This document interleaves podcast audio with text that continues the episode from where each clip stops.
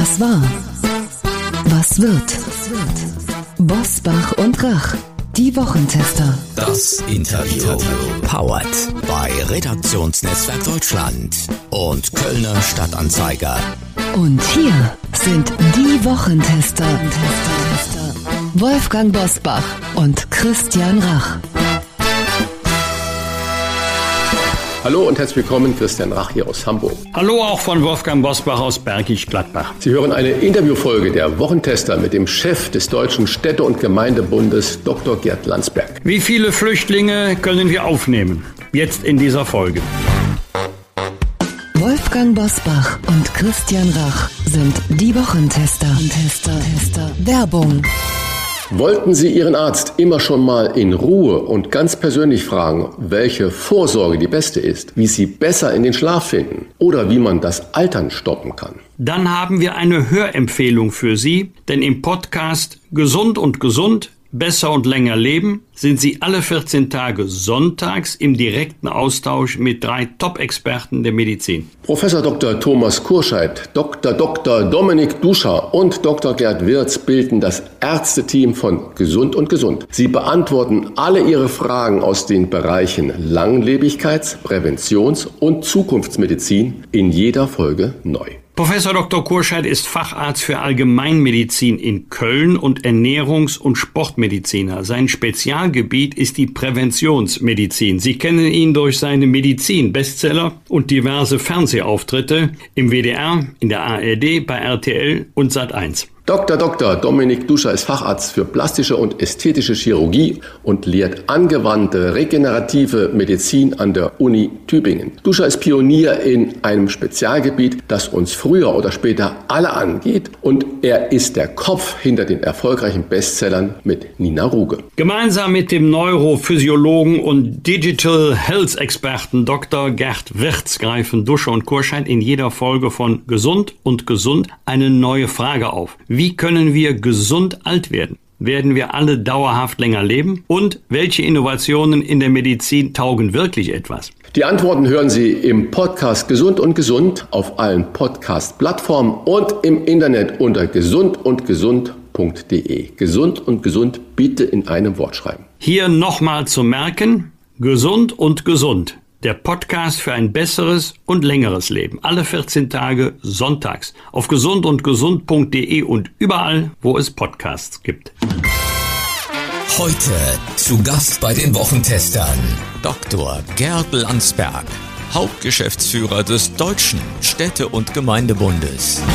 Die Möglichkeiten des Bundes sind limitiert. Mit diesen Worten hat Bundesfinanzminister Christian Lindner die Richtung für den Flüchtlingsgipfel vorgegeben, den Bundesinnenministerin Nancy Faeser einberufen hat. Ziel des Gipfels ist es, illegale Migration zu unterbinden und zu einer fairen Lastenverteilung zu kommen, denn viele Kommunen sagen angesichts stetig steigender Flüchtlingszahlen, wir schaffen das leider nicht mehr. Wie die Kommunen es schaffen können, das wollen wir besprechen mit Dr. Gerd Landsberg, Hauptgeschäftsführer des Deutschen Städte- und Gemeindebundes. Herzlich willkommen. Guten Tag. Ich grüße Sie. Herr Landsberg, Sie haben vor dem EU-Flüchtlingsgipfel vor ein paar Tagen eine harte Migrationspolitik gefordert. Beschlüsse folgten. Reichen diese Beschlüsse Ihrer Meinung nach aus? Die Beschlüsse gehen ganz sicher in die richtige Richtung, aber Beschlüsse sind das eine, die Umsetzung ist das andere. Also wie schnell wird das gehen? Wie schnell kommen wir dazu, dass die illegale Zuwanderung über die Balkan Route reduziert wird. Wie schnell gelingt es, Staaten, die ja ihre Bürger nicht zurücknehmen wollen, zu bewegen, das doch zu tun? Und wie können wir den Städten und Gemeinden helfen, die jedenfalls bei der Unterbringung an ihren Grenzen sind? Es werden Turnhallen belegt, es werden Hotelzimmer angemietet und niemand weiß, wie die Zahlen sich entwickeln. Russland plant eine Offensive, vielleicht ist sie sogar schon im Gange. Und das wird natürlich weitere Flüchtlingsbewegungen auslösen. Sie fordern dringend eine faire Verteilung der Flüchtlinge innerhalb der EU. Wer kommt seinen Verpflichtungen derzeit nicht nach? Also wer hält sich da vornehm zurück bei der Aufnahme von Flüchtlingen? Naja, also äh, man muss mal sich die Zahlen anschauen. Wenn Sie mal die Vertriebenen aus der Ukraine äh, sich anschauen, dann sind 1,5 Millionen in Polen. Das ist sehr viel, weil das halt das Nachbarland ist. Es sind über eine Million in Deutschland. In Frankreich sind mal gerade 100.000, in Spanien sind es etwa 160.000. Also eine Verteilung findet nicht statt. Und wir haben ja bei den anderen, bei den klassischen Asylbewerbern eigentlich das Dublin-Verfahren. Das heißt, dort, wo er ankommt als erstes, da muss er zunächst bleiben und das Asylverfahren durchlaufen. Auch das findet nicht statt. Und wenn es äh, bekannt wird, dann stellt die Bundesregierung zum Beispiel einen Rückführantrag bei diesen Ankunftsstaaten. Nur auch das scheitert meistens. Im letzten Jahr sind über 60.000 solche Anträge gestellt worden. Erfolgreich waren am Ende etwa 8000. Wir schaffen, das hat Angela Merkel 2015 angesichts der ersten großen Flüchtlingswelle aus Syrien gesagt. Sie waren angesichts immer neuer Flüchtlinge aus der Ukraine, aber nun mit Sicherheit auch aus dem Gebiet des Erdbebens von Syrien und der türkischen Grenzregion. Und dann sagen Sie, es darf nicht in weiter so geben. Was genau schaffen die Kommunen nicht mehr? Also die Kommunen haben das Problem, dass es einfach an Wohnraum fehlt, äh, dass die Zahlen, wo man Menschen in den sogenannten Erstaufnahmeeinrichtungen der Länder unterbringen kann, nicht ausreichen. Das heißt, die Länder müssten viel mehr Plätze schaffen. Äh, der Bund sagt, und das werden wir sicherlich auch beim Flüchtlingsgipfel wieder hören, wir stellen Liegenschaften zur Verfügung, also Bundesliegenschaften. Das ist gut, nur wenn Sie sich die Liegenschaften anschauen, die sind natürlich nicht in dem Zustand, dass Sie da jetzt Leute unterbringen können. Sie müssen eine verlassene Kaserne dann erst herrichten, umbauen und da spielt das Geld natürlich auch eine entscheidende Rolle. Oder wenn Sie zum Beispiel eine Gewerbeimmobilie, die verlassen ist, umbauen wollen, dafür brauchen Sie Geld und nicht nur dieses Jahr, sondern auch nächstes Jahr. Und da geschieht einfach zu wenig. Äh, mein Gefühl ist, wir fahren immer auf Sicht. Das haben wir damals 2015, 2016 gemacht. Das machen wir jetzt. Wir hoffen, dass der Krieg, und das hoffen wir natürlich zu Recht, irgendwann einmal zu Ende ist und dass das Problem sich dann löst. Aber wir müssen ehrlich sein, es wird immer wieder Flüchtlingsbewegungen geben. Äh, auch der Klimawandel oder die sogenannten Klimaflüchtlinge können da eine Rolle spielen. Und darauf muss sich unser Land besser vorbereiten. Äh, nur mal so ein Beispiel, als die Flutkatastrophe im Ahrtal war, wäre es natürlich toll gewesen. Man hätte vorbereitete Einrichtungen gehabt, wo man die Menschen jedenfalls für ein paar Monate vernünftig unterbringen konnte. Hatten wir nicht. Das heißt, wir brauchen eine langfristigere Strategie. Erkennen Sie regionale Unterschiede in der Belastung oder Unterschiede zwischen kleineren Städten und Großstädten? Ja, es gibt regional sehr große Unterschiede, jedenfalls bei den Flüchtlingen aus der Ukraine. Die haben ein hohes Interesse daran, möglichst nah an ihrem Land zu sein. Deswegen sind die sogenannten Drehkreuze etwa in Berlin, aber auch in Hannover natürlich mehr belastet als die ländlichen Regionen, vielleicht in Bayern oder in anderen Ländern. Also so eine richtig gute Verteilung findet da nicht statt. Die ist auch schwierig, das muss man zugestehen. Die Menschen können hingehen, wo sie wollen. Sie müssen sie überzeugen. Und die wollen natürlich häufig dahin, wo ihre Freunde oder Bekannte sind oder andere, die auch schon vertrieben wurden.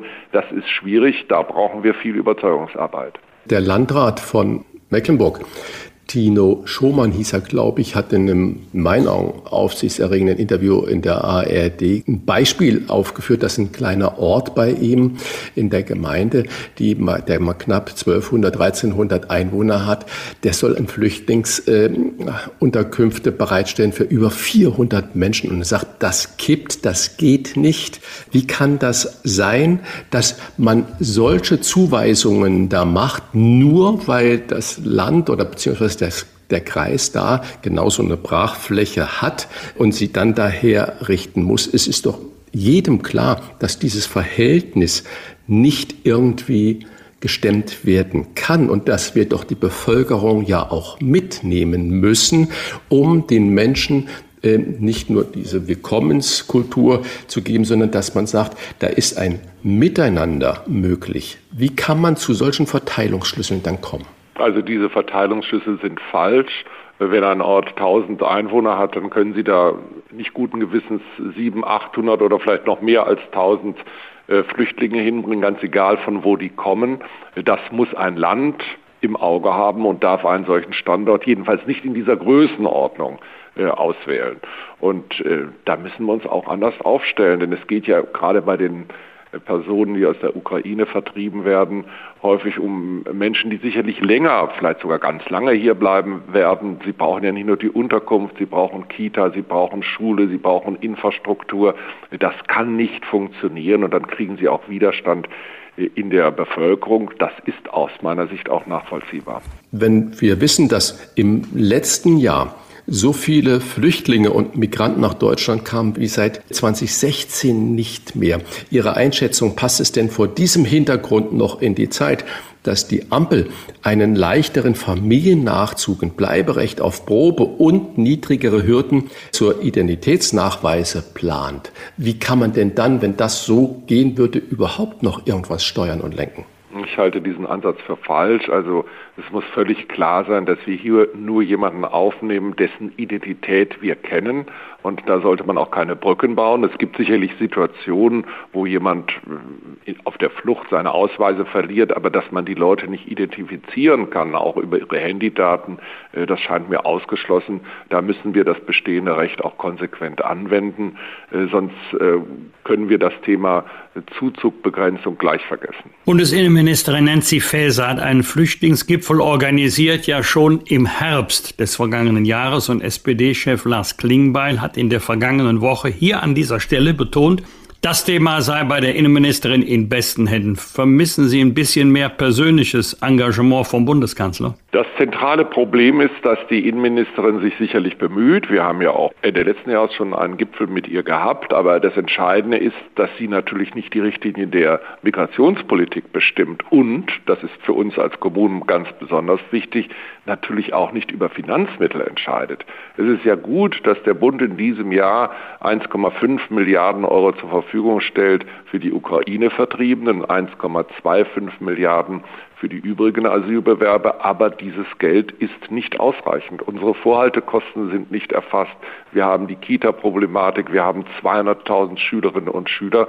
Das muss man anerkennen und dann muss man danach steuern. Und wenn der Finanzminister sagt, ja, also wir haben ja schon so viel gegeben, dann kann ich sagen, ja, du musst halt so viel geben, wie erforderlich ist. Und wir haben ja keinen Einfluss darauf als Kommunen, wie viele Menschen aus der Welt nach Deutschland kommen. Das ist eine gesamtgesellschaftliche Aufgabe und da muss der Bund seine Leistung eindeutig erhöhen. Und er muss uns vor allen Dingen sagen, ich habe es vorhin schon mal angedeutet, wie sieht das denn mit der Finanzierung 2024 aus? Natürlich sind auch die Länder gefordert. Ich will das gar nicht alles auf den Bund schieben, aber wir brauchen auch eine dauerhafte, nachhaltige Finanzierungszusage von Bund und Ländern. Und das darf nicht immer nur von einer Ministerpräsidentenkonferenz zur nächsten laufen.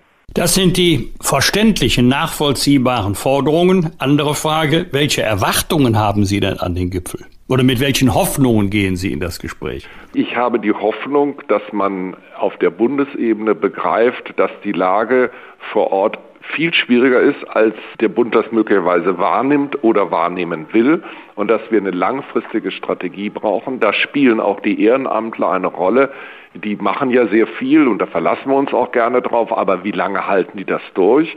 Und dann würde ich auch gerne mal die Frage beantwortet wissen, was passiert, wenn morgen drei, vier, 500.000 Ukraine-Vertriebene, weil der Russe die Offensive startet, nach Polen beziehungsweise am Ende dann nach Deutschland kommen. Da haben wir in Wirklichkeit keine echte Antwort drauf.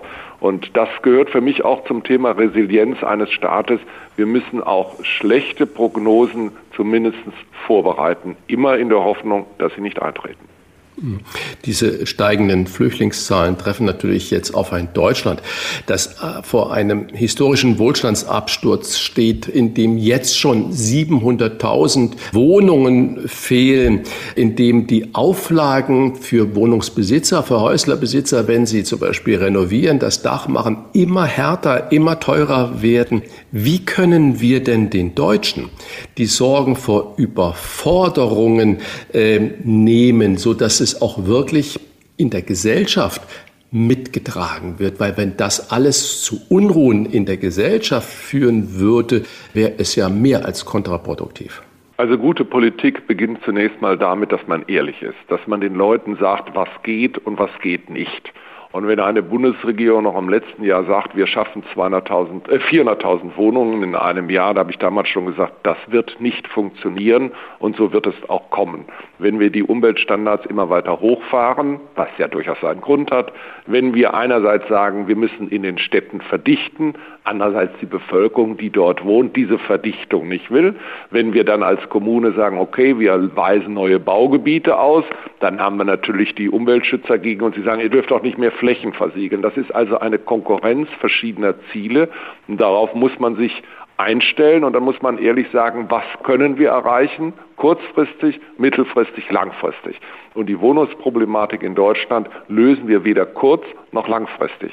Und wenn ich dann höre, dass man glaubt, hier in Berlin ist das ja so eine ähm, Tendenz, also wir enteignen irgendwelche Wohnungsbauunternehmen und geben denen Milliarden und schafft das eine einzige Wohnung? Nein. Also wir müssen Überzeugungsarbeit leisten, die Menschen mitnehmen. Das ist nicht einfach, aber auch ehrlich sein. Das Problem wird eine Zeit lang bleiben. Und dann muss man auch ehrlich sein, wir haben in Deutschland über eine Million Wohnungen leer stehen, marktfähige Wohnungen. Warum stehen die leer? Weil das Regionen sind, da, ist, da fährt kein Bus, da fährt keine Bahn hin, da haben sie häufig kein Glasfasernetz. Also manchmal wäre es vielleicht viel klüger, diese Regionen zu erschließen mit entsprechender Infrastruktur, dass die Leute dort auch gerne und gut leben. Und wir haben ja eine Veränderung der Arbeitsprozesse. Es gibt ja viele, die zwei, drei Tage im Jahr Homeoffice machen. Dann ist die etwas entlegene Region vielleicht durchaus attraktiv und es wäre ein Beitrag zum Umweltschutz, weil sie eben nicht immer mehr in die Metropole pendeln müssen. Sie fordern auch einen besseren Grenzschutz. Wie könnte der aussehen? Also zunächst mal ist das natürlich eine psychologische Frage. Ich finde, ein Staat, und das gilt auch für die EU, hat das Recht, äh, seine Grenzen zu schützen. Äh, das ist ja jetzt auch auf der EU-Ebene jedenfalls beispielhaft in Bulgarien soll das umgesetzt werden. Also wir müssen, auch wenn mir das schwerfällt, unsere Außengrenzen auf der EU-Ebene wirksamer schützen. Es kann nicht jeder nach hierher kommen und sagen, ich möchte äh, aus wirtschaftlichen Gründen fliehen, selbst wenn er dann abgelehnt wird als Asylbewerber, weil das ja kein Asylgrund ist, es ist keine Verfolgung, weil es mir woanders schlecht geht, es uns dann aber über Jahre nicht gelingt, diese Leute zurückzuführen. Auch schnelle Rückschiebungen, also Zurückführungen, wie Sie es gerade ja schon gesagt haben, fordern Sie. Was läuft da momentan schief? Warum funktioniert das nicht und was muss besser werden? Also wir müssen die Staaten, die ihre Bürger nicht zurücknehmen, äh, politisch mehr unter Druck setzen. Da gibt es mehrere Möglichkeiten. Es kann Anreize geben, aber es kann auch bedeuten, dass man sagt, eure eigenen Bürger bekommen eben keine Visaerleichterung wenn ihr euch solchen Rückführungen verschließt. Das ist ein Prozess, den kann die Bundesregierung nicht alleine betreiben, aber sie kann den entsprechenden Druck erzeugen und ich glaube auch die Mehrheit der EU-Staaten sieht das genauso. Viele Menschen verbinden mit steigenden Migrationszahlungen eine Hoffnung, nämlich die Zahlen könnten unseren Arbeitskräftemangel lösen. Kann das funktionieren? Da würde die Antwort lauten, das kommt drauf an. Also wir machen ja die Erfahrung bei den Menschen, die aus der Ukraine vertrieben werden, dass die überwiegend gut qualifiziert sind. Da ist natürlich eine gewisse Sprachbarriere, aber wir haben eine ganze Menge Menschen da in Arbeit gebracht. Da ist ein Potenzial, das wird genutzt. Das ist bei anderen Ländern natürlich äh, deutlich schwieriger. Also wir lösen mit den Flüchtlingen sicherlich nicht unseren Fachkräftemangel, aber eine gewisse Rolle kann das durchaus spielen. Aber wie gesagt, das ist unterschiedlich je nach Herkunftsland und Qualifikation. In Deutschland haben im vergangenen Jahr so viele Menschen Asyl beantragt wie seit 2016 nicht mehr. Ob und wie wir das schaffen, das hat beantwortet Dr. Gerd Landsberg, Hauptgeschäftsführer des Deutschen Städte- und Gemeindebundes. Vielen Dank für dieses interessante Gespräch. Bitte schön. Alles Gute, Dr. Landsberg. Ja, danke. danke. Tschüss. Tschüss. Bosbach und Rach. Im Internet diewochentester.de. Das waren die Wochentester, das Interview mit Unterstützung vom Kölner Stadtanzeiger und dem Redaktionsnetzwerk Deutschland. Wenn Sie Kritik, Lob oder einfach nur eine Anregung für unseren Podcast haben, schreiben Sie uns auf unserer Internet- und auf unserer Facebook-Seite. Fragen gerne per Mail an kontakt@diewochentester.de und wenn Sie uns auf einer der Podcast-Plattformen abonnieren und liken, dann freuen wir uns ganz besonders. Hören Sie doch mal rein in unsere neue Kompaktausgabe der Wochentester bereits am Donnerstagabend ab 22 Uhr. Die neue reguläre Folge hören Sie dann am Freitag ab 7 Uhr. Danke für Ihre Zeit. Was war? Was wird? Wolfgang Bosbach und Christian Rach sind die Wochentester. Ein maßgenau Podcast. Powered bei Redaktionsnetzwerk Deutschland und Kölner Stadtanzeiger.